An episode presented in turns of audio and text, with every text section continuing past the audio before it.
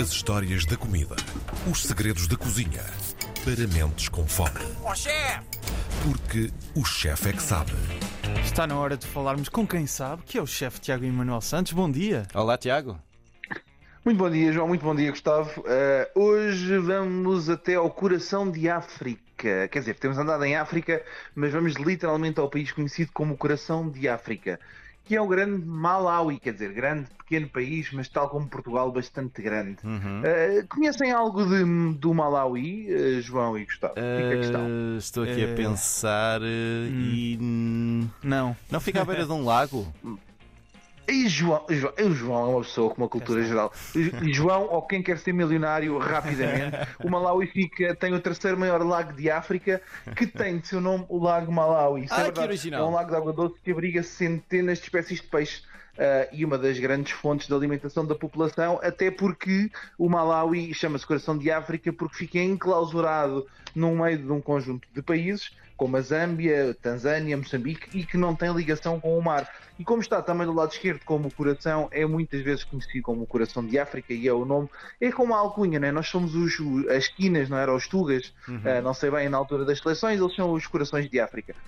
Hum, bem, o, Malawi fica então localizado no sudeste da, da África, portanto chamado coração de África, e ah, tem como principal cultura alimentar o milho, que nós temos percebido tem sido muito importante.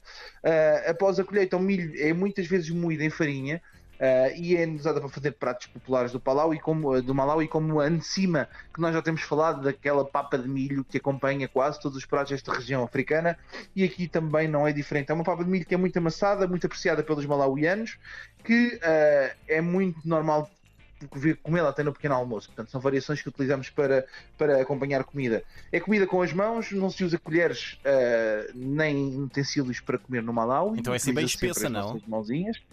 É, não, é, é bem espessa e utilizas quase como se fosse ah, um dip, não é? Portanto, no fundo, Ah, a- a, massa é utilizada para agarrar a comida ah, e utilizar como se fosse para, para fazer um dip dentro daquilo que são as nossas preparações Uhum. e ah, muitas vezes utilizada, utilizada para acompanhar guarnições ou estes dips que eu estou a falar, estes acompanhamentos são chamados de nedivo. Os, os acompanhamentos podem ser muito variados, ah, podem ser feitos a partir de carne para as famílias mais abastadas, principalmente carne de cabra, peixe, mas regra geral são compostos apenas de vegetais.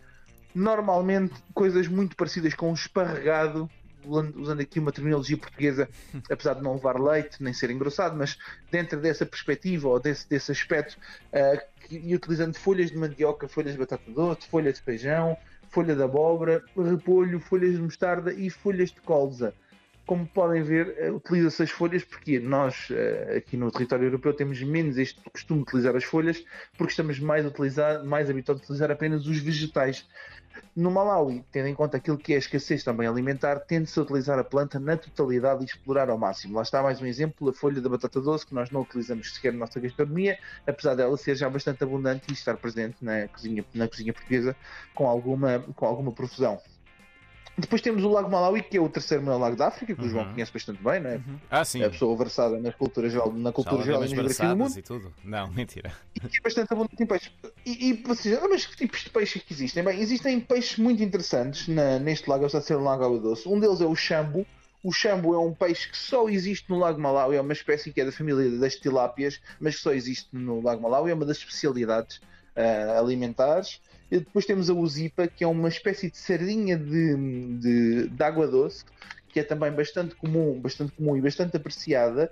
E temos eh, o Mepasa, que é, não é o Mufasa, é o Mepasa. O Mufasa era do Rei Leão.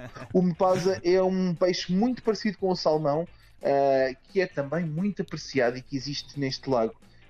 Carnes, vaca e cabra, regra geral, eh, feita em ensopados e Uhum. comidos com cima, como eu tinha dito anteriormente. O, dos ensopados e dos guisados, o mais conhecido de todos é o mecuani.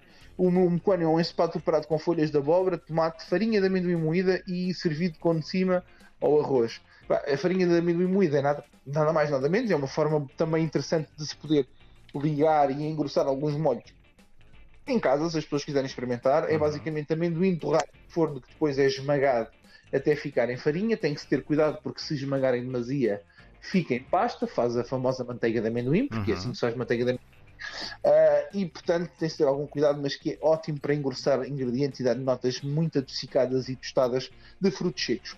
No Malawi, o milho e as abóboras contribuem para os vegetais uh, tradicionais e que mais consumidos são. São cultivados como método de agricultura sustentável, sempre. Porquê? Porque há uma muito baixa industrialização e é uma população com muito pouco desenvolvimento industrial uh, e comercial, portanto são, não são caçadores-recoletores, mas são quase, é uma população muito carente tecnologicamente também, também no próprio território, e os moradores consideram as folhas mais saudáveis que os próprios ingredientes, e muitas vezes plantam as coisas só para as folhas, são ricas em vitamina B6, vitamina A, cálcio, potássio, fósforo, ferro, tiamina e proteínas.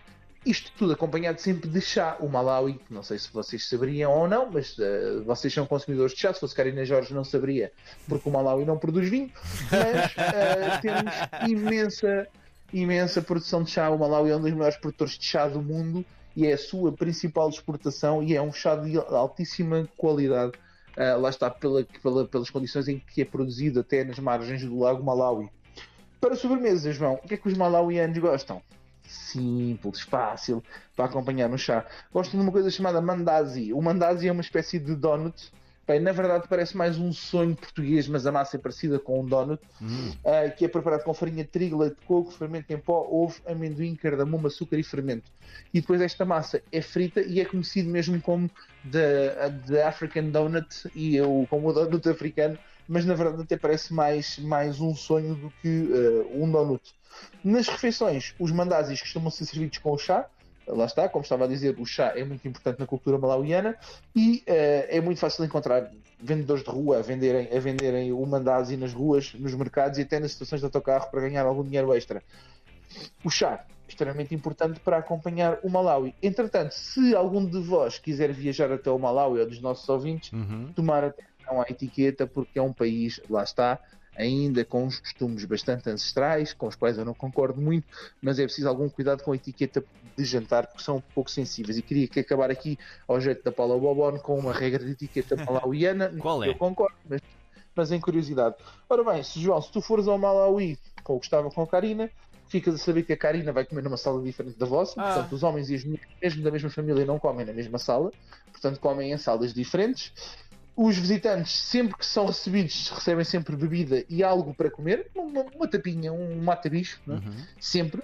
E comer é geralmente sem utensílios. Apenas usamos a mão direita, a mão esquerda é utilizada para uh, limpar o nosso rabo e é por isso que não se utiliza ah. para comer. Uh, os homens costumam comer separados das mulheres, como eu te estava a dizer, e sempre que uma mulher traz comida à divisão dos homens, deve entregá-la deve entregá-la ajoelhada e de cabeça baixa. E portanto, isto para nós é um pouco estranho. Epá, ir lá, uh, tendo cuidado com o protocolo, comei e divertido mas nem tudo é mau e temos que ajudar o Malawi a desenvolver um bocadinho também. E se calhar levamos uh, a Karina Jorge, que vai dar dois murros nos peitos e dizer aqui comigo eu como eu quiser. Olha, era a revolução. Era a revolução com a Karina Jorge no, no Malawi. Bem, estamos pelo menos prontos Era... para responder a perguntas sobre gastronomia malauiana no Quem sim. Quer Ser Milionário. Sim, sim, Já sim, não é só o lago. É, é verdade, é verdade. Podemos ter a Karina Jorge, pode ser o Sugarman do Malawi, em vez de ser eh, da África do Sul. E, portanto, fazer aqui uma revolução sociocultural. Não tenho a menor dúvida, a Karina era mulher para isso. É uma Muito grande bem. mulher.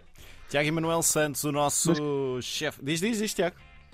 Não, ia-me despedir de vocês e dizer que para a semana continuamos o nosso périplo por África com mais um país interessante, mas mais desenvolvido do ponto de vista da igualdade de género. Muito bem, então esperamos até à próxima semana. Tiago Emanuel Santos, o chefe é que sabe.